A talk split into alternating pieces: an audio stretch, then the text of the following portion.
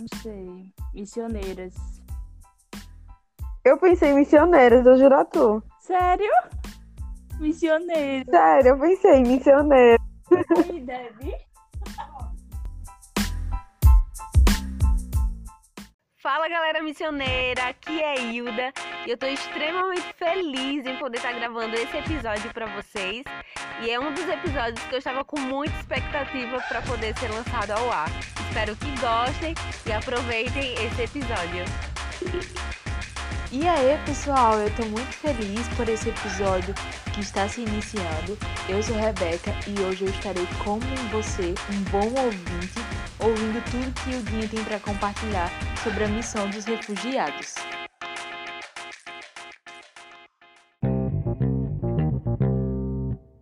Tem uma frase que eu gosto muito, que é do Brennan Manning, e eu queria iniciar esse episódio falando um pouquinho sobre ela, que ele diz assim naquele livro chamado Evangelho Maltrapilho. Nosso encontro com a misericórdia afeta de forma profunda a nossa interação com os outros. Olhamos além das aparências e abaixo das superfícies, de modo a reconhecer os outros como companheiros de ferimentos. Somos livres para estender aos outros a misericórdia que recebemos. Eu gosto muito do que o Brennan Manning fala no livro O Evangelho Maltrapilho, porque ele vai falar sobre a graça de Deus, ele vai falar sobre muitas coisas que competem é, essa caminhada cristã que nós estamos trilhando. No episódio, acho que tem uns dois episódios que nós falamos sobre os PNIs, que são os povos não alcançados, e os refugiados, eles estão enquadrados, eles estão inseridos em um desses segmentos, de povos que precisam ser alcançados pelo Evangelho. E finalmente nós chegamos é, nesse episódio onde eu vou compartilhar um pouquinho com vocês a respeito de como surgiu esse amor, essa entrega é, pelos refugiados, como foi essa minha trajetória até conhecer e ter convicção do meu chamado específico sobre esse povo para muitas pessoas que me conhecem, ou então poucas pessoas, eu não sei, sabem do meu envolvimento com a questão dos refugiados. E ele não se iniciou, esse chamado, ele não se iniciou lá em 2016, quando eu fiz o curso de missão da Jocum. Mas tiveram uns anos antes. É, em 2014, no período que eu estava liderando o Ministério Jovem da Missão Portas Abertas, é, naquele ano, nós estávamos com a campanha do DIP, que é o Domingo da Igreja Perseguida, em organizar um domingo de oração pelos cristãos perseguidos. E naquele ano, a Missão Portas Abertas tinha selecionado, escolhido, na verdade, a Síria e o Iraque como países oficiais para a gente poder estar no período de oração com a igreja, enfim. E por que o Iraque? O Iraque, em 2013 para 2014, tinha sofrido no vilarejo de Mossul um atentado do Estado Islâmico, onde eles perseguiram muitos cristãos e muitos desses cristãos tiveram que se dispersar em, em outras cidades, em outros países. E a Síria, porque naquela, naquele tempo, naquele ano, já estava fazendo cerca de seis anos, ou era sete anos, que a Síria continuava nesse conflito que perdura até hoje. Então, o meu envolvimento com a questão dos refugiados se iniciou basicamente aí, em 2014, junto com a Missão Portas Abertas, com o Underground. E após isso, no ano seguinte, eu continuei orando ao Senhor, tentando entender mais sobre a crise de refugiados. E quando foi em meados de setembro, o mundo é, é chocado, né? Todo mundo é, sur é surpreendido com a notícia de uma criança de seis anos ou menos chamado Aylan. Ele era um menino sírio e ele foi encontrado sem vida na praia da Turquia. Eu estava no trabalho naquela época e eu lembro que essa notícia me deu um choque muito grande. Eu fiquei muito é, surpresa, eu fiquei muito impactada com a notícia daquela criança encontrada sem vida. E eu fui ler mais, fui buscar entender é, como é que se deu essa trajetória, o que é que estava acontecendo, quem era aquela criança. E eu comecei a pesquisar, comecei a orar ao Senhor e a partir daí o, eu comecei a sentir uma necessidade muito grande de emprestar a minha voz para essas pessoas que estavam sendo silenciadas de alguma forma, que estavam sofrendo, que estavam sendo injustiçadas. é a partir desse episódio que eu começo a buscar direcionamento do Senhor dentro do meu chamado sobre se é essas pessoas que eu deveria dedicar a minha vida. É como vocês já sabem, em 2016, eu no meu tempo de devocional recebi uma palavra sobre obediência e eu fui direcionada a para Jocum Recife. É, primeiro eu escolhi Jocum Recife por base de oração, mas foi um dos motivos de ter dito não, vai ser a Jocum Recife porque eles trabalham com refugiados. Até então eles estavam desenvolvendo trabalhos na Alemanha com alguns refugiados que estavam morando por ali. E aí eu decidi fazer, é, fazer a minha escola de treinamento e discipulado lá. Passei três meses morando na base e depois a minha equipe foi direcionada ao tempo prático. E é nesse tempo prático que é, não sobra mais nenhuma dúvida sobre a minha vocação específica.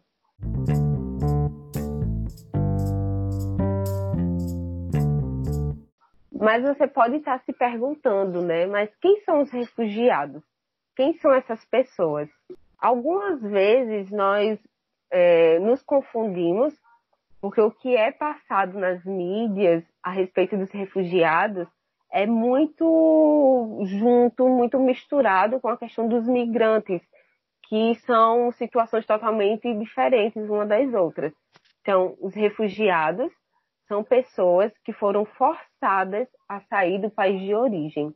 E a razão que envolve o deslocamento dessas pessoas está fundada em perseguição política, é, perseguição política, religiosa, étnica, de gênero, de raça, enfim, uma violência generalizada contra essas pessoas.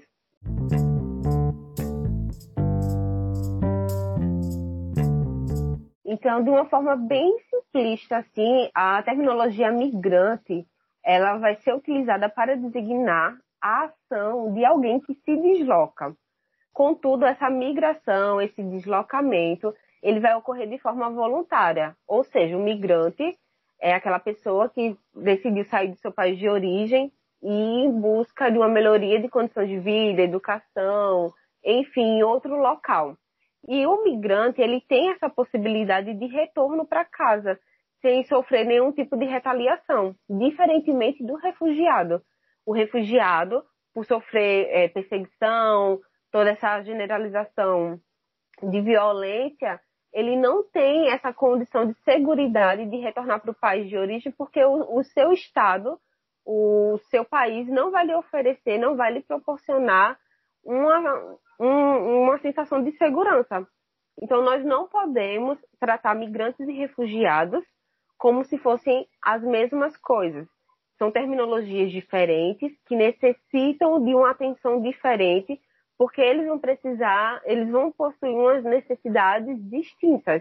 É importante a gente entender que para poder a gente entrar de fato nessa discussão sobre migração internacional, sobre deslocamento, nós precisamos compreender.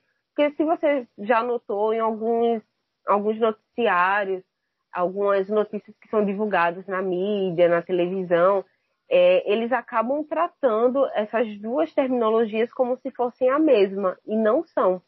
Então, o refugiado, devido a esse temor de perseguição, de violência, ele vai estar coberto por alguns mecanismos jurídicos que vai lhe proporcionar uma segurança no novo local que ele está sendo inserido.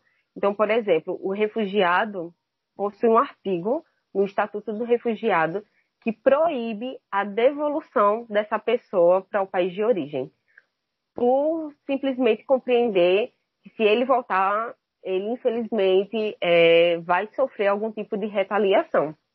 Então, esse conflito ele não é recente. É, eu acredito nas minhas leituras e para quem também está estudando a respeito da temática de migração, de refúgio, já entendeu que é, a nossa história, seja numa perspectiva cristã, seja nessa perspectiva social também, a nossa história é composta por migrações, ela é composta por deslocamentos, por mobilidade. Então, isso não é um fenômeno recente. É, e dentro desse fenômeno, nós vamos ter um, um, um leque com algumas complexidades, porque, por exemplo, nós vamos ter a questão dos migrantes, nós vamos ter a questão dos refugiados, dos apátridas, que são aquelas pessoas que não têm uma nacionalidade reconhecida pelo Estado. Nós vamos ter também os deslocados internos, que são aquelas pessoas que conseguiram sair de uma zona de conflito, mas não conseguiram sair do país que está acontecendo esse conflito, ou seja, elas estão se dispersando para outros lugares dentro do próprio país. Então, é, na sigla em inglês, ela é reconhecido como os IDPs, né? E nós também vamos possuir a questão das crianças, que são as crianças desacompanhadas, onde eu tive esse contato com essas crianças.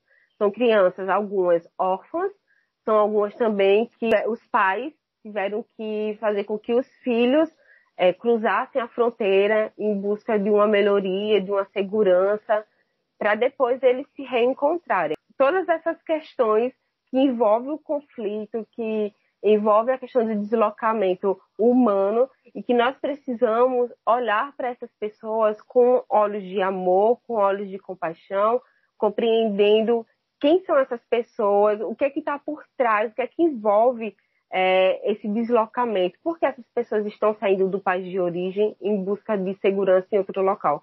Nós precisamos é, entender isso. Anualmente, a ONU ela divulga uma lista que na verdade é um relatório contando como é que, é, que está essa questão de imigração, de refúgio, deslocamento forçado. A ONU divulgou o relatório de tendências globais, onde nesse documento vai ser apresentado os dados estatísticos mais recentes sobre o quantitativo de pessoas que foram forçadas a se, a se deslocarem. Então, conforme nesse documento é, divulgado pela ONU, no ano de 2019, cerca de 80 milhões de pessoas é, for, se deslocaram no mundo inteiro. Então, 80 milhões de pessoas foram forçadas a saírem do seu país, do seu local de origem, em busca de refúgio, de segurança. E 40% dos refugiados, desse número tão exorbitante, 40% desse número são crianças menores de 18 anos, que chega aproximadamente a 34 milhões de crianças deslocadas. Além disso, é, a gente vai ter cerca de 2 milhões de solicitações de refúgio, 80, 85% dos refugiados foram acolhidos em países desenvolvidos, 73% de pessoas em condições de refúgio foram acolhidas em países menos desenvolvidos. Então, é, para vocês terem ideia, a Turquia ela continua sendo um dos países que mais tem é, recebido e acolhido as pessoas em situação de refúgio. Eu estava lendo num, numa notícia do Acnur, que é o Alto Comissariado das Nações Unidas para Refugiados, que é um órgão da ONU que trabalha especificamente com os refugiados, e eles fizeram um cálculo de que os 80 milhões de pessoas deslocadas é como se fosse é, a cada minuto 25 pessoas estão se deslocando. Então é muita gente se deslocando, muita gente. E entre essas pessoas tem milhares de crianças e nós precisamos olhar de fato para essas pessoas, orar e não rejeitá-las.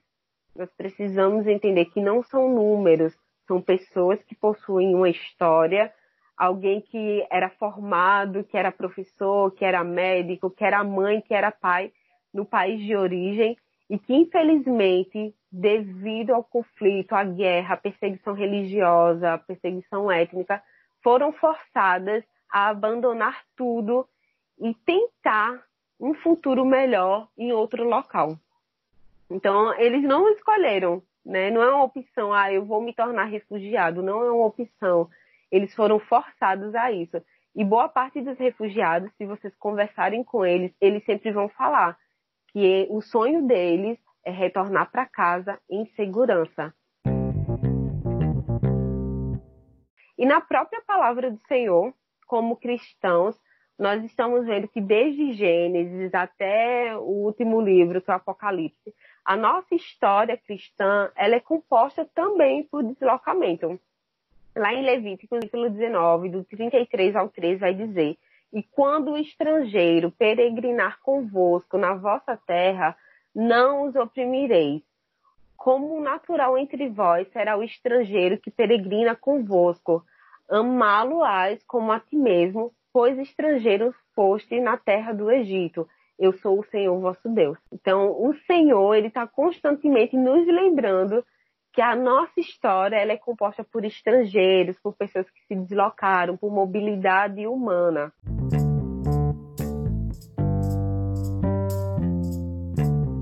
Gostaria de compartilhar com vocês algumas histórias, não todas, porque não dá em um episódio para compartilhar tudo o que eu vivi, mas como eu falei, o envolvimento com os refugiados não se originou em 2016, é, tiveram alguns anos antes.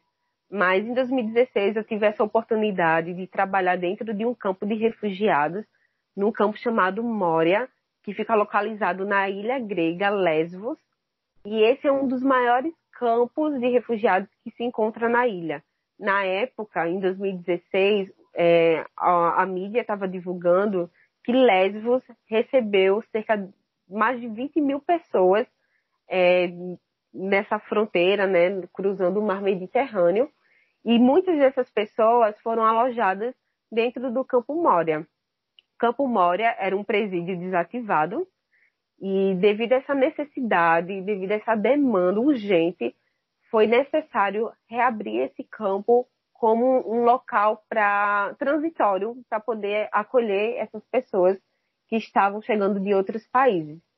E dentro do campo, a capacidade era de 3.500 pessoas, mas quando eu e minha equipe nós chegamos em novembro, em meados de novembro, o campo possuía mais de 5 mil pessoas. Então, assim, tavam, era uma superlotação. Eram refugiados, é, vivendo em tendas, em condições subhumanas. Era uma situação caótica, era uma crise. O campo Moria, ele é conhecido como um campo bomba-relógio, porque a qualquer momento, qualquer conflito poderia acontecer. E nós, como voluntários, precisávamos estar atentos a qualquer, a qualquer sinal de, de conflito que pudesse surgir. Então, é, gente, eu passei cerca de 30 dias com a minha equipe lá, trabalhando. Eram muitas pessoas, então, assim, era um espaço que estava abrigando um, um número exorbitante de pessoas, só que não era só isso, você tinha a questão cultural, você tinha a questão linguística. É, algumas pessoas tinham essa ideia de que a todo mundo que veio do Oriente, do Oriente Médio possui a mesma cultura, possui a mesma língua, e na verdade não é. Você tem é, uma, uma questão multicultural e multilinguística envolvendo toda essa região, como o nosso próprio Brasil, né, gente? A gente vive no Brasil e sabe que há inúmeras expressões culturais, principalmente aqui no Nordeste, você sai de Maceió, vai para Recife, você já se depara com expressão cultural totalmente diferente. Imaginem dentro de um campo de refugiados.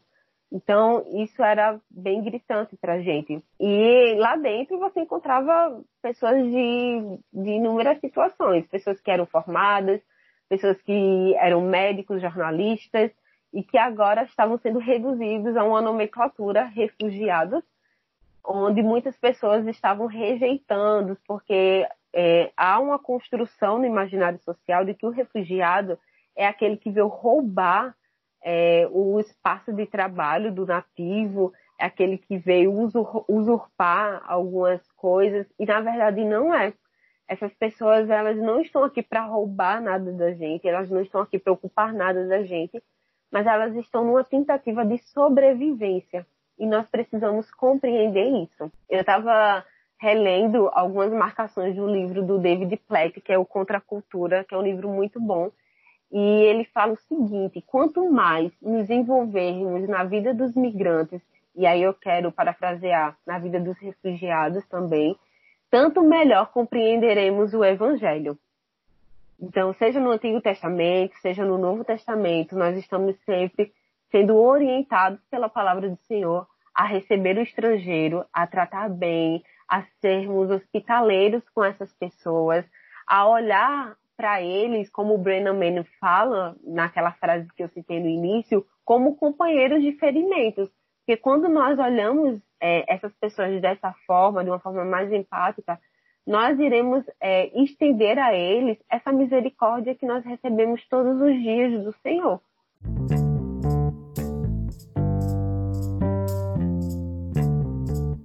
O Carlos Bezerra Júnior, que é um dos políticos que eu mais admiro, não só por ele ser cristão, mas pela integridade dele, ele diz assim: Deus se identifica com o órfão, a viúva, o migrante, refugiado, o excluído e marginalizado. Não dá para se relacionar com Deus sem se relacionar com as pessoas, com essas pessoas que movem o coração de Deus, porque é assim que Deus se identifica. Então é impossível nos convertermos a Cristo sem nos convertermos ao nosso próximo. Então, dentro do campo de refugiados, eu tive contato com inúmeras histórias, com inúmeras pessoas. Eu conheci empresários, eu conheci órfãos, conheci viúvas, conheci pessoas com histórias reais, com histórias marcantes. É, eu lembro que na minha primeira semana lá no campo, eu decidi ficar no complexo de famílias, porque o campo ele é meio que dividido dessa forma.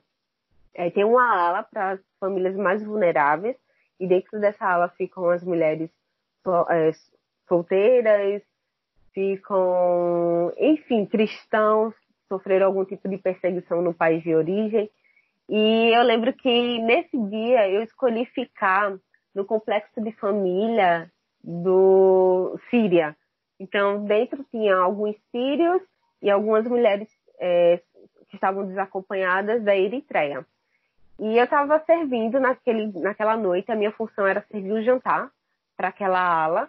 E tinha uma criança de 11 anos que, gente, era, essa criança, esse menino, era a coisa mais fofa. Eu lembro que depois eu servi, estava lá servindo o jantar, dando o leite, a alimentação. Ele chegou para mim, né? ele disse: Olha, quando você acabar de entregar o, a comida, eu queria que você e as outras voluntárias, que outras meninas de outros países voluntárias comigo na hora, aí ele falou, ah, eu queria que vocês fossem comer comigo e com a minha irmã. Aí a gente, ah, tá certo, a gente vai terminar aqui, depois a gente vai. E para mim foi muito marcante a inocência, a, esse carinho desse menino no meu, na, é, no meu primeiro contato no campo, na verdade. Ele tinha pego um, uma barraca que estava quebrada dentro da ala e aí ele meio que emendou, organizou lá e colocou um caixote e dividiu o jantar dele com a gente. E foi muito legal, foi muito interessante, porque nós ficamos conversando lá com ele. Ele começou a compartilhar um pouquinho da trajetória dele, ele tinha 11 anos de idade e ele era muito amoroso. Ele contou que estava ali com a avó, com as irmãs. E a razão dele de ter chamado a gente para o jantar é porque ele queria, de uma, de uma certa forma, nos agradecer pelo que a gente estava fazendo ali, que era distribuir comida para eles. E foi muito marcante para mim. Acho que foi a noite que eu disse: Uau, eu estou no lugar certo, no tempo certo. Realmente eu estou no centro da vontade de Deus. Que eu jamais pensei que eu estaria vivendo é, aquilo, né, da, daquela forma. Tiveram outras situações também é, eu lembro que teve uma vez, porque assim, a gente é, é dividido em tarefas dentro do campo. Então você tem equipes que trabalham com as famílias em situações de vulnerabilidade, você tem algumas, alguns voluntários que ficam dentro do container organizando as doações e outros que ficam à disposição dos refugiados que estão chegando para alojar, para poder ajudar na organização da barraca, enfim. E eu fiquei em todas essas atividades, eu pude participar em todas essas. Mas eu lembro que certa vez eu eu estava dentro de uma das alas também da, de família, eu acho que era na, na ala das famílias dos, dos afegãos. Nesse dia eu estava sem o meu casaco, porque na noite anterior tinha acontecido um temporal e eu estava sem casaco, morrendo de frio, um frio de 3, 4 graus. E eu não tinha nada para aquecer as minhas mãos. E toda vez que eu ia abrir o portão, é, é como se aquele ferrolho machucasse de tão gelado que estava. E aí eu lembro que um rapaz viu o meu sofrimento de, sabe, encolher minha mão, enrolar na minha blusa para poder abrir o portão. E ele foi até a barraca dele. Quando ele volta, ele me dá as luvas dele.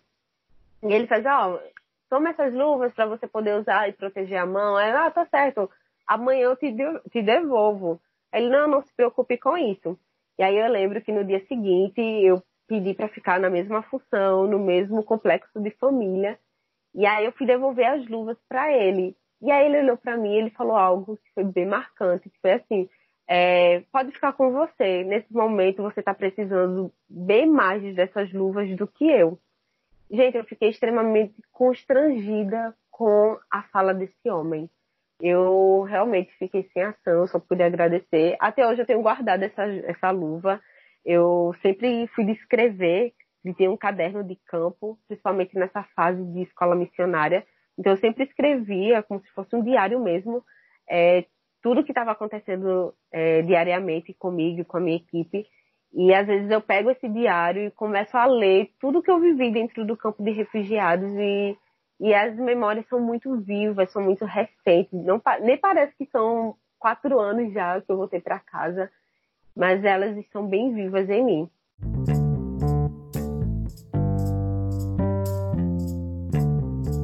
Aqui no Brasil, nós estamos enfrentando também esse cenário de acolhimento, de receber pessoas que fugiram, que tiveram que realmente foram forçadas a deixarem o seu local de origem. Em 2018, eu estive em Boa Vista, em Roraima, onde eu servi durante 25 dias lá na capital, em Boa Vista, com o pessoal da Jocum Tríplice Fronteira, no auxílio aos refugiados venezuelanos. Em 2017, é, o Brasil ele se deparou com um número exorbitante de venezuelanos cruzando a fronteira. E isso se deu devido ao conflito social que a Venezuela até hoje está enfrentando. Então, em 2018, para 2017 e 2018, haviam mais de 500 pessoas por dia cruzando a fronteira em busca de refúgio. E os primeiros refugiados que chegaram da Venezuela foram indígenas. Só que até então é, as notícias não eram tão, tão crescentes ou então não eram tão divulgadas para a gente é, quando o, esses primeiros venezuelanos começaram a chegar. Mas depois que todo o país, né, toda a Venezuela começou a sofrer, a sentir é, o peso desse conflito e milhares de pessoas tiveram que sair da Venezuela e, e vir para o Brasil, então para fronteiras mais próximas do país, começou a ser, a ser noticiado é, sobre essa questão, sobre o que estava acontecendo na Venezuela. E foi quando o Brasil abriu os olhos para a situação dos venezuelanos.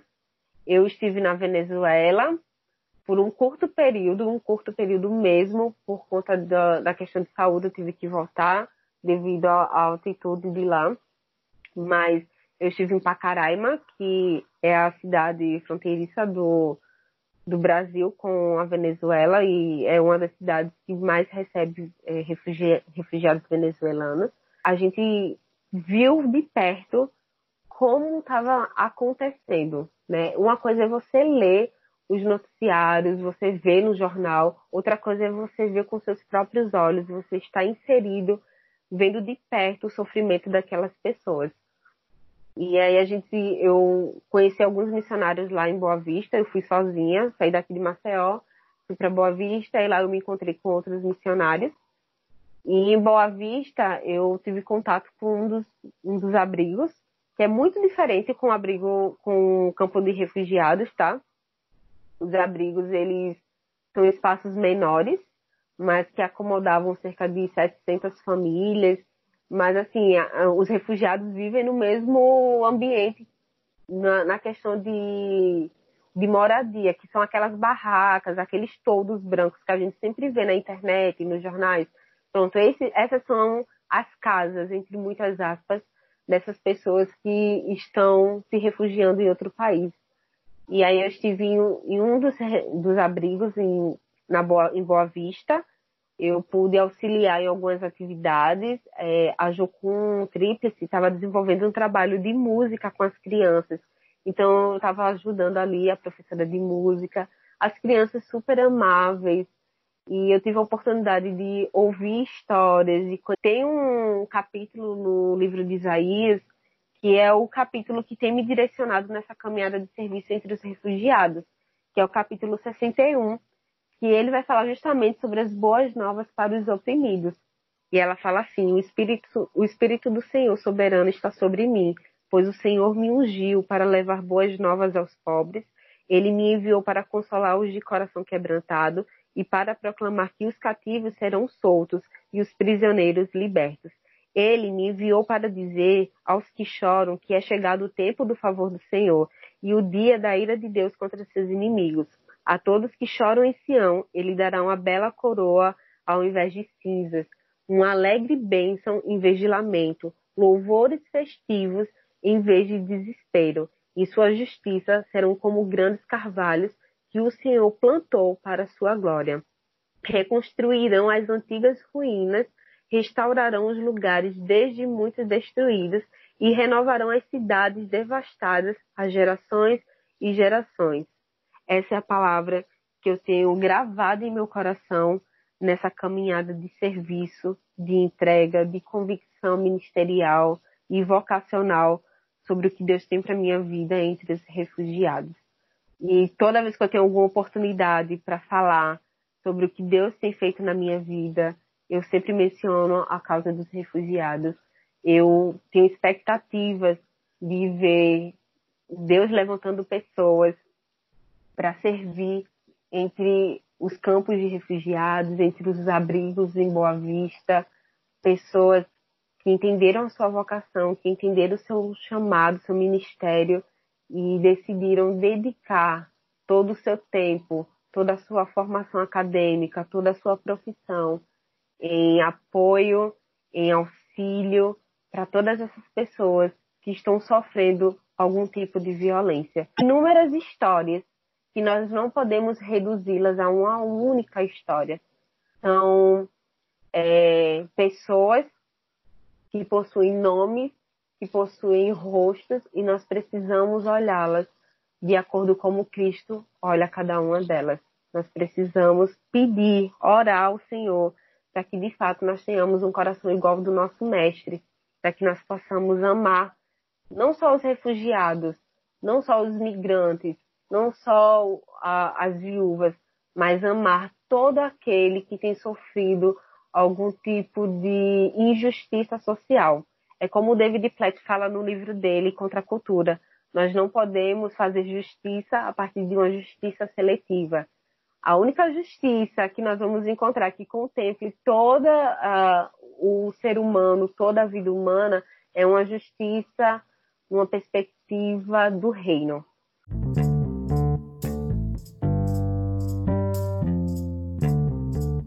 Então, é, a crise de refugiados ela não vai afetar apenas os aspectos físicos, mas ela vai atingir é, o, o emocional, o espiritual, e nós precisamos estarmos disponíveis para cumprir a vontade de Deus. Todo ser humano tem o direito de ir e vir, tem o direito a uma vida digna, a uma boa educação, a boas condições de sobrevivência, mas infelizmente muitas pessoas têm se tornado vítimas de um sistema falho e nós precisamos nos posicionar. Eu gosto muito do que Carlos Bezerra fala no livro dele, Fé Cidadã, porque constantemente ele vai estar falando sobre justiça, sobre nós nos posicionarmos como agentes transformadores do reino de Deus nessa sociedade, não adotando um, um meio ideológico,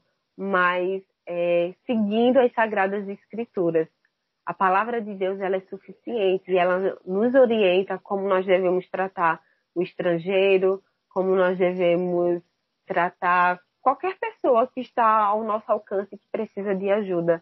Não é levantando nenhum tipo de bandeira ideológica ou partidária, mas é entender que nós somos chamados por um Deus que possui uma missão e que ele nos chama a fazer parte dessa missão. Nós somos chamados, nós fomos chamados é o Ministério da Reconciliação. Sermos chamados no Ministério da Reconciliação, Jesus já nos chama a reconciliar outros.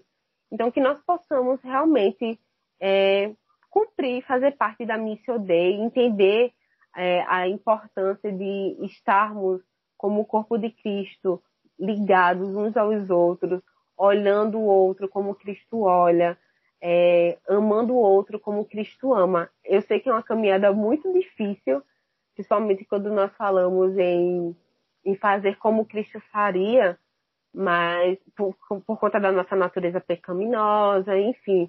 Mas quando nós estamos com os nossos olhos fixos no nosso Salvador, quando nós estamos caminhar, caminhando de acordo com as Sagradas Escrituras, essa caminhada de peregrinação de serviço, ela se torna uma caminhada leve, uma caminhada que flui, que flui o Evangelho, que flui as boas novas. Nós precisamos compartilhar é, essa graça que nos alcançou e que anseia alcançar essas outras pessoas, esses 80 milhões de refugiados que estão deslocados pelo mundo.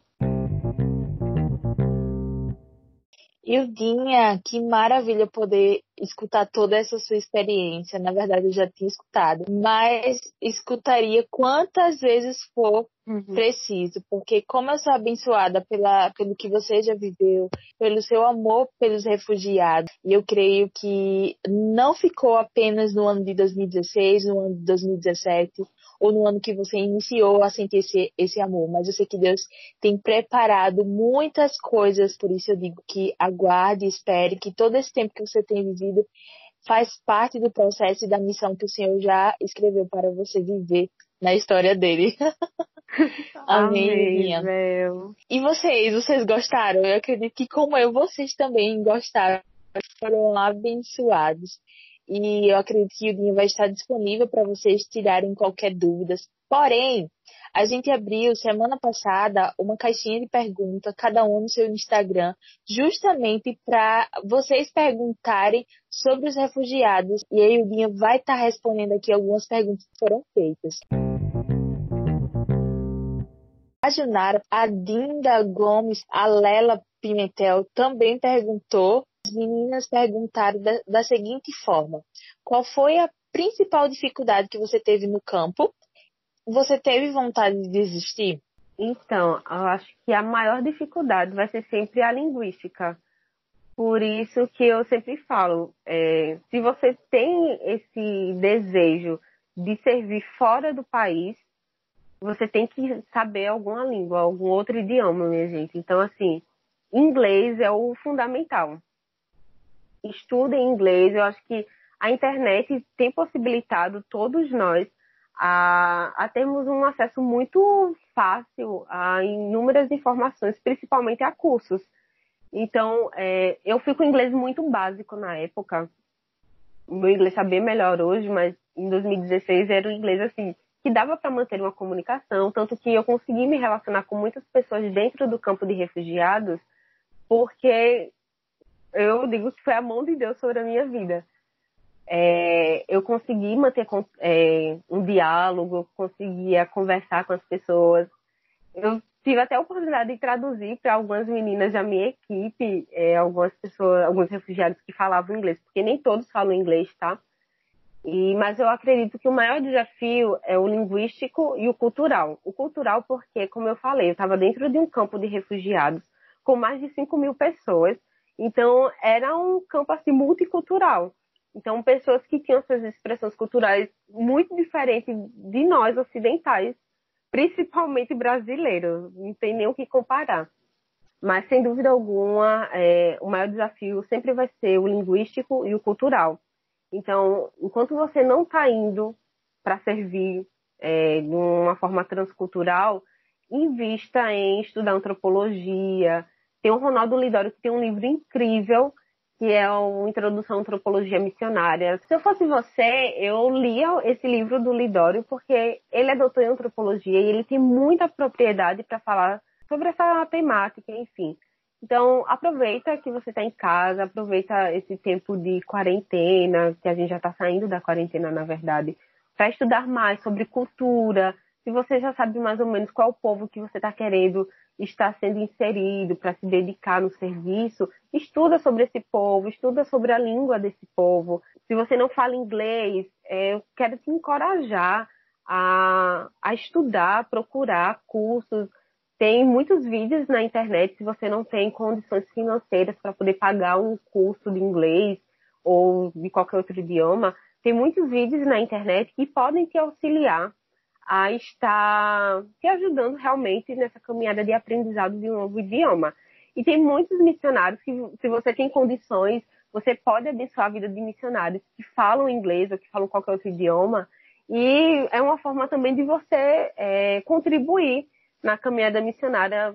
Sei lá, você conhece algum missionário que fala inglês, manda mensagem para ele, pergunta se ele tem disponibilidade para te ensinar é, o idioma uma vez na semana. E aí vocês fecham um valor e tal. A outra pergunta que é se eu pensei em desistir. Não. É, não pensei em desistir, porque assim que eu pisei, coloquei os meus pés no Campo Moura, eu falei para Deus, eu disse, Deus, esse é o lugar que eu quero estar servindo. E tanto que foi a minha oração, implorando a Deus para permanecer. Eu estava passando na ala do, de alguns paquistaneses que haviam no campo, e eu fiz uma oração, eu disse, Senhor, é, eu tenho convicção de que o Senhor me chamou para os refugiados, meu coração está queimando sobre isso. Se for da tua vontade, que eu fique aqui. E aí eu lembro que naquela manhã eu recebi uma palavra assim, dizendo volte para casa e você precisa ser voz dessas pessoas no seu local de origem. Mas é, de forma alguma, eu desde quando eu voltei para casa, eu tinha caminhado sobre o que é que eu posso fazer nesse tempo de espera, nesse tempo de preparo para quando Deus me enviar novamente para os refugiados. Então, a minha vida hoje por ter convicção do meu chamado, do meu, do meu ministério, hoje eu caminho sobre aquilo que pode me auxiliar quando eu for servir entre essas pessoas. Então eu não pensei em desistir, pelo contrário, eu anseio retornar, eu anseio voltar, eu anseio estar entre essas pessoas. Eu sempre falo que uma parte de mim ficou lá, no Campo Moura, e essa parte que voltou para o Brasil, que voltou para Maceió, ela está com expectativa de reencontrar essa outra parte que ficou em Lesbos. Maravilha, Ildinha. E de fato, essa questão sobre aprender um outro idioma, a Hilda tem sido uma das maiores incentivadoras para que eu possa aprender o inglês. Saudades das aulas. Mas.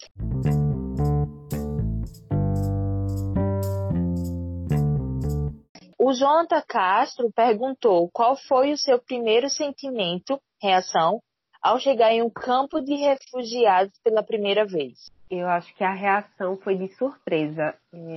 É, muito diferente quando a gente vê vídeos na internet, quando a gente vê é, os jornais apresentando algumas imagens, e quando você está ali de frente, é, o choque é outro. Eu não sei explicar, mas você encontra é, uma situação muito subhumana, muito indigna, sabe? Nenhuma pessoa merece viver da forma como essas pessoas estão vivendo hoje em dia. É, morando em tendas e não é só, tipo, ah, eu tô com uma tenda aqui só para mim, não, aquela tenda, as pessoas estão divididas com 5, 6, 12 pessoas.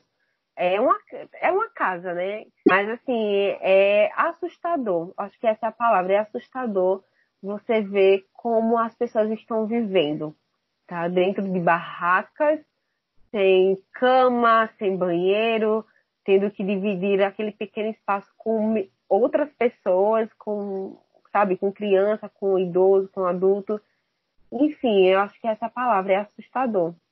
E eu fiquei muito surpresa.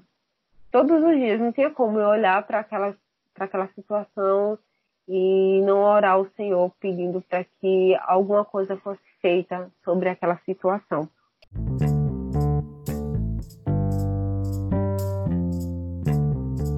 O Micael Luiz, ele fez uma pergunta e eu acho talvez você já tenha respondido, mas de forma mais específica, Idinha. Ele perguntou como foi a questão em relação à comunicação em outra língua com os refugiados. Nossa, muito boa essa pergunta.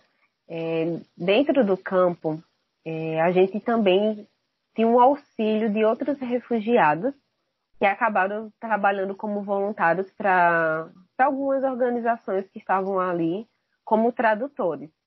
É, nem todos os refugiados falam inglês. É, muitos é, nem sequer, acho que nem sequer sabiam falar um bom dia em inglês. Nós precisávamos sempre é, ter um tradutor para nos auxiliar, para poder a gente se comunicar com aquelas pessoas. Então, a gente tinha tradutor para o árabe, a gente tinha o tradutor para o farsi, a gente tinha tradutor para o francês também, porque tinha muitas pessoas, muitos refugiados oriundos do, de alguns países do continente africano. Então a gente tinha esse auxílio desses refugiados que estavam ali vivendo em barracas, mas que eles nos ajudavam com a tradução. Eu lembro que uma vez eu fiquei no complexo de família e eu estava conversando com algumas mulheres oriundas do Afeganistão e estava eu, acho que tinha mais algum, alguma menina da minha equipe do Brasil e outras mulheres que só assim só quem falava inglês era eu e uma mulher lá, um afegã e as outras não falavam. A brasileira não falava inglês e as outras afegãs também não falavam inglês. Então foi bem interessante porque tudo que a gente estava conversando, né? Eu conversava inglês, aí ela traduzia lá para a língua, se eu não me engano, é o Farsi. Eu acho que é o Farsi, se eu não me engano, a, a língua. Ela traduzia e aí eu traduzia também para o português. Mas foi uma experiência tão boa que é, eu acho que éramos quatro mulheres, se eu não me engano, onde nós estávamos nos conhecendo. Mas como todos não falavam inglês, às vezes a gente pedia auxílio assim, de tradutores, de pessoas que pudessem nos auxiliar. Até mesmo crianças. Tinha uma, uma criança da Eritreia, um menininho super fofo, que os pais dele não falavam inglês, e eu acho que ele tinha uns nove anos por aí, e ele nos ajudava muito. As crianças, elas possuíam dentro do Campo Moura, eu não sei como é que está hoje, mas na época que eu estava, é, tinha uma organização acho que era Save the Children, que eles desenvolveu um trabalho muito legal com as crianças. Então as crianças estavam aprendendo inglês, estavam aprendendo música, uma forma de fazer com que é, elas não ficassem ociosas naquele ambiente de conflito que é aquele campo de refugiados. A gente estava sempre contando realmente com a tradução, com a ajuda do, desses refugiados que nos auxiliaram muito. Nossa, eles são extremamente importantes, sabe? Apesar do contexto que eles estavam vivendo, de incerteza, se quanto tempo iam ficar ali dentro, eles também estavam disponíveis a nos ajudar na tradução, para ajudar outros refugiados que estavam chegando de outros locais e se acomodando lá no Campo Moria. Valeu, Mica, pela sua participação. Espero ter respondido e foi maravilhoso ouvir essa resposta da Ildinha. Ildinha, tem algumas perguntas aqui bem específicas e eu queria ler. É da Talita Galeiro. Um abraço, Talita. Talita é missionária na cidade de Beira, em Moçambique. Um abração, Talita. Obrigada pela sua participação, viu? E a Talita perguntou: é, pode falar sobre o filme Adu e o quanto de realidade contém nele? Gente, esse é um filme, eu acho que é um dos filmes que eu mais fiquei impactada que aborda sobre a questão do, dos refugiados.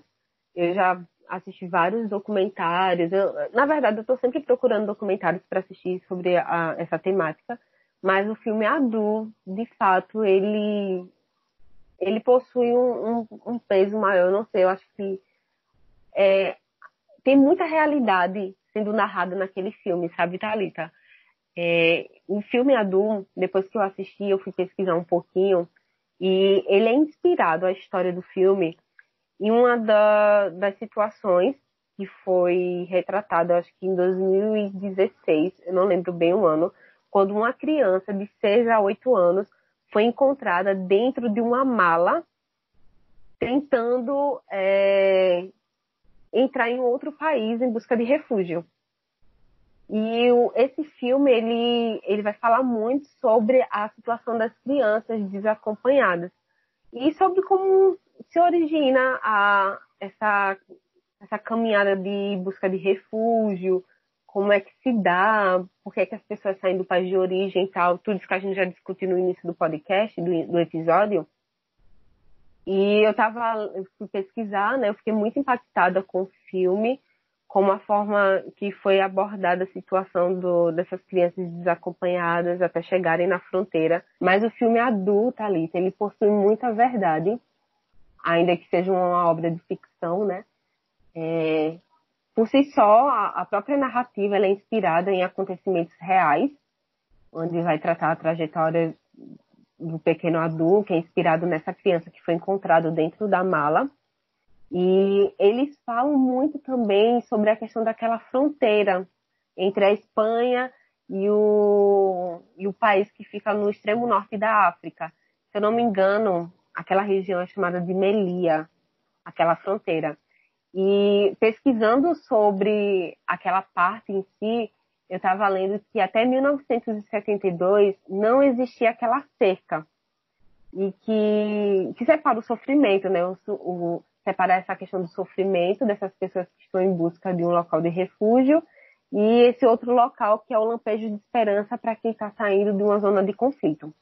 Mas é a partir de 1990 que começa a fechar as fronteiras e eles acabam levantando alguns muros. Então, cerca de 800 pessoas é, cruzavam, né, atravessavam aquela, tentavam atravessar, na verdade, porque ela é uma cerca enorme, como vocês viram no filme, e algumas pessoas morriam pelos cortes da tentativa de pular a cerca, de, enfim, de realmente passar a fronteira.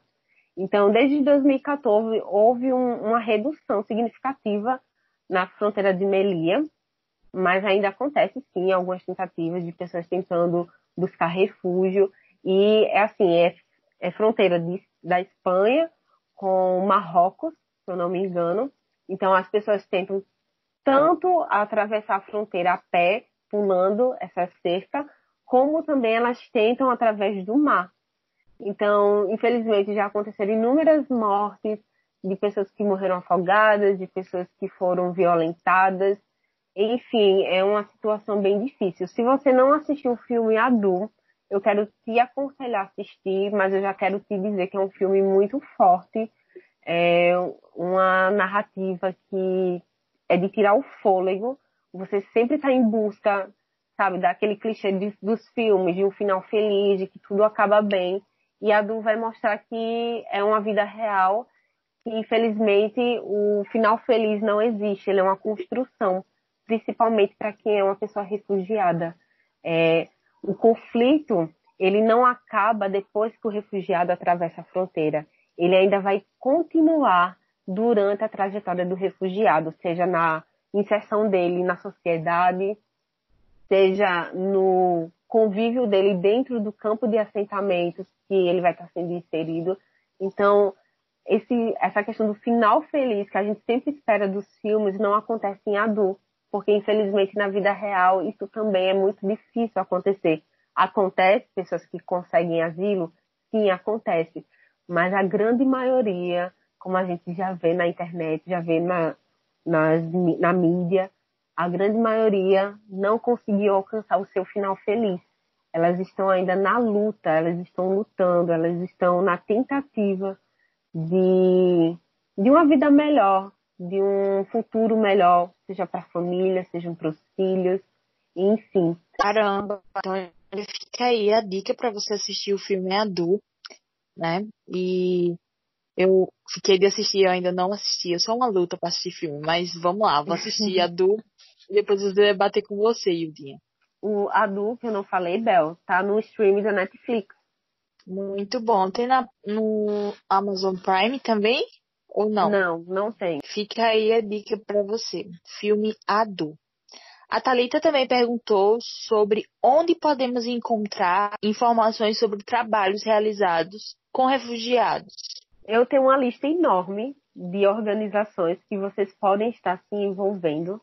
Eu não vou falar todas aqui, a gente pode colocar o link de algumas, tá, para vocês estarem se envolvendo, estarem entrando em contato para realmente ter essa proximidade. Ainda que você não tenha um chamado específico com os refugiados, mas você pode se envolver ajudando essas pessoas, essas organizações. Nós temos a Missão Mais, que é uma organização cristã, e a Missão Mais ela tem desenvolvido um trabalho grandioso entre os refugiados.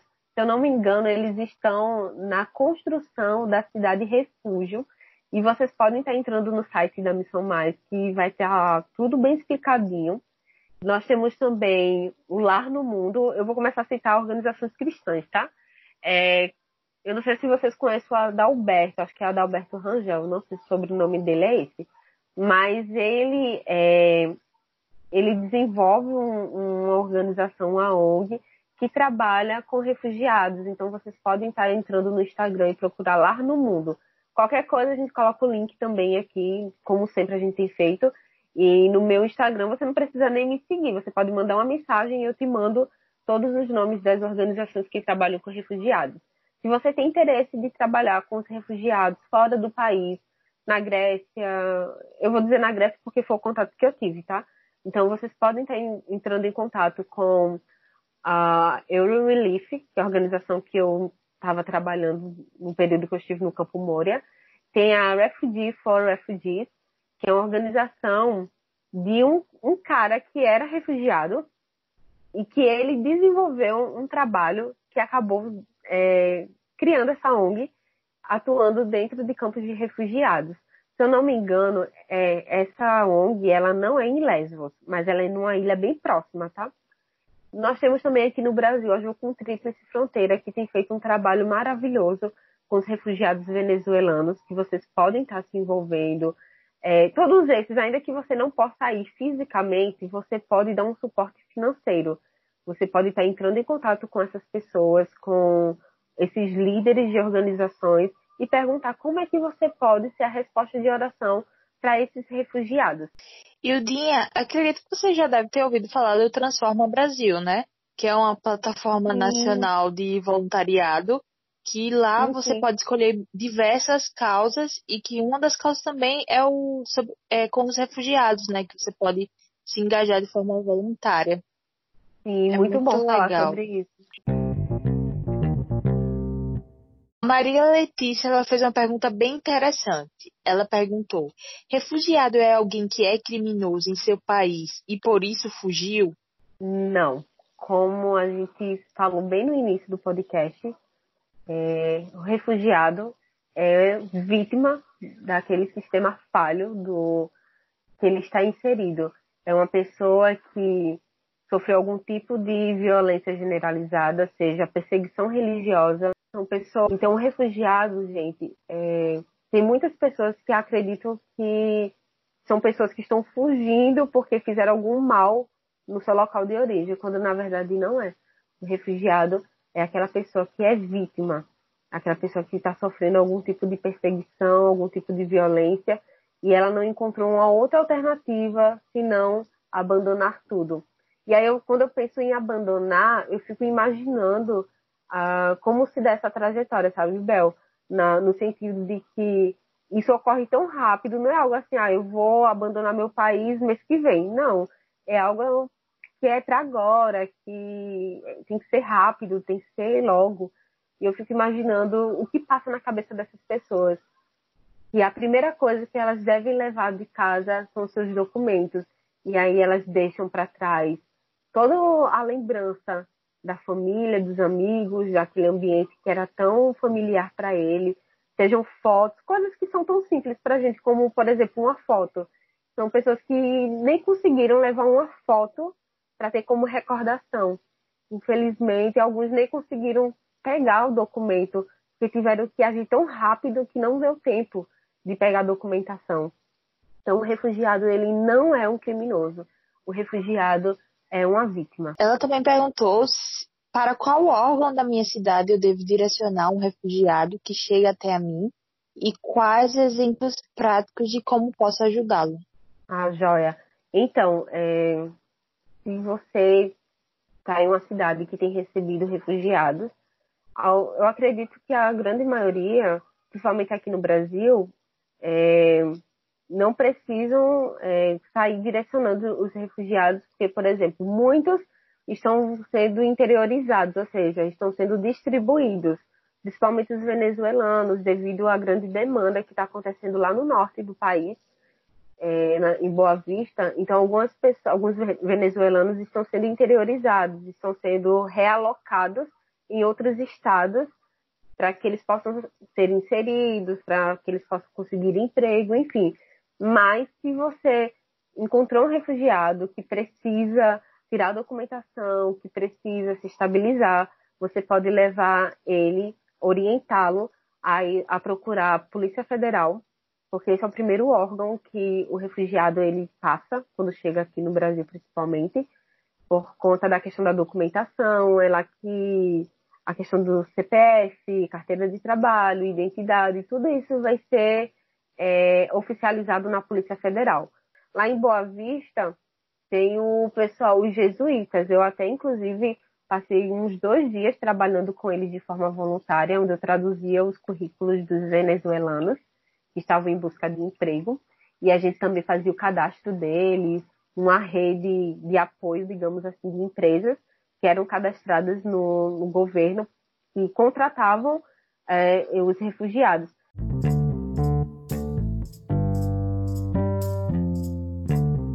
E para finalizar as perguntas, eu tenho uma que é como a igreja brasileira, eu, o ouvinte do nosso podcast, pode se envolver, se engajar é, com a causa dos refugiados. Ótimo, Bel. Nós podemos fazer inúmeras coisas. A primeira é apoiando os projetos desenvolvidos. Tem muito refugiado que está dando aula de árabe, francês, farsi, e, e nós podemos, é, de uma certa forma, colaborar com esses trabalhos. Algumas pessoas têm aberto lanchonetes, e nós podemos também estar tá auxiliando, ajudando, divulgando. E como igreja, como eles estão sendo inseridos numa realidade social brasileira, onde nós não falamos inglês nem espanhol, nós falamos o português brasileiro, nós podemos desenvolver seja na cidade que tem recebido bastante refugiado. Aqui em Alagoas nós não temos, nós temos mais migrantes. Mas se a sua cidade tem recebido refugiados, você pode desenvolver um trabalho, por exemplo, voluntário, de aulas de português. São pessoas que elas vão precisar aprender a língua local, elas vão precisar ter o conhecimento, até mesmo para poder é, se inserir no, no ambiente de trabalho. As crianças que vão adentrar no, no sistema educacional brasileiro, elas precisam aprender o idioma. Então, é, a igreja ela pode se envolver dessa forma, ofertando cursos de português, ofertando cursos profissionalizantes, por exemplo. E a igreja pode criar esse vínculo, essa rede de apoio é, para esses refugiados, para não ser tão duro a, a parte da inserção eles enfrentam muitas barreiras, a, a barreira cultural, a linguística. Nós podemos ser essa rede de apoio e acredito que isso nos, nos aproxima ainda mais dessas pessoas e facilita muito o diálogo. E a gente acaba quebrando muito, desconstruindo muito essa visão de que o refugiado é uma pessoa ruim. Enfim, acho que a igreja possui um papel fundamental, principalmente nessa desconstrução.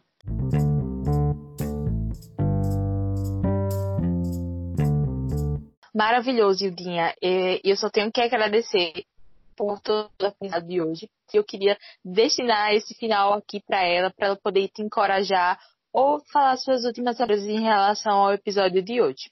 Tá com você, Yu. Ok. É, eu queria primeiro falar algo que o, o Carlos Bezerra, eu estou citando bastante ele, gente. Vocês depois procuram ler o livro dele, Fé Cidadã. Ele transcreve a oração que diz assim: Oro diariamente para que Deus me permita fazer parte da construção do seu reino, assim como oro diariamente para que ele levante homens e mulheres dispostos a entregar sua vida como uma revolução irresistível à mensagem do Evangelho de Jesus. Que Deus transforme em respostas nossas orações. É, eu quero te encorajar a orar. É, eu não sei o que você está fazendo durante esse período que você, esses minutos que você está ouvindo esse episódio, mas eu quero te encorajar a dedicar um tempo de oração pelos refugiados, principalmente pelas crianças, pelas mulheres, que são uma das maiores vítimas de exploração e de tráfico humano. É, orar para que, ainda que você não tenha um chamado específico para esse povo, mas é, tem muitas informações na, nas redes sociais, na internet, como a cartilha para refugiados, como livros em PDF que você pode estar lendo. Mas são pessoas que estão sedentas. Eu lembro que toda manhã, quando eu acordava para meditar lá em Lesbos, algo que era muito forte em mim era uma frase que bradava muito no meu coração, que era é, hoje você vai encontrar um filho pródigo dentro do campo de refugiados e de alguma forma fale sobre mim para eles. Ainda que você não fale inglês, ainda que você não chegue aí a um campo de refugiados, ou que você não consiga abraçar uma criança em situação de refúgio, você pode orar para que Deus levante homens e mulheres com o coração disposto a dedicar toda a sua vida servindo essas pessoas, servindo o reino entre essas pessoas. E você pode orar também para ser a resposta de oração. Por que não dizer, Deus, eis-me aqui, envia-me a mim. Eu posso usar a minha voz, a minha liberdade religiosa, o meu conforto do meu lar, da minha cidade, do meu país, para poder trazer visibilidade, para poder dar nomes aos rostos desconhecidos que são apresentados nos jornais. Então, a minha oração é para que mais pessoas se envolvam, não só com a crise dos refugiados, eles não são a crise, eles não são o problema, eles são, as, eles são vítimas, mas não se envolva apenas com eles, mas com toda a parte da criação que está sendo oprimida, que está sendo injustiçada. E assim como fala o capítulo 61 de Isaías, que nós possamos levar as boas novas para os oprimidos. Ainda que os meus pés não pisem terras longínquas, ainda que a vontade de Deus seja que eu permaneça aqui, que eu possa emprestar a minha voz, os meus dias, a minha vida a essas pessoas. Uma vez eu ouvi de um missionário que nós somos refugiados, falando para outros refugiados onde, onde encontrar refúgio. Mas eu digo que nós não somos refugiados porque nós não estamos sentindo na pele o que essas pessoas estão sentindo. Nós podemos ser migrantes, peregrinos, indo em encontro a esses refugiados, sinalizando qual é o verdadeiro abrigo, qual é o verdadeiro lugar que eles podem encontrar descanso, paz, esperança e renovação de força. Que nós possamos ser a voz dessas pessoas e que algo possa ser feito em favor a cada uma delas. Então, pessoal, estamos ficando por aqui. Esse foi o nosso sétimo episódio do podcast Fala Missioneiros. Espero que você tenha gostado, é, aprendido também com tudo aquilo que o Jurinha compartilhou com a gente hoje. Gente, foi um prazer compartilhar toda essa experiência, compartilhar aquilo que tem sido, é, que tem queimado em meu coração.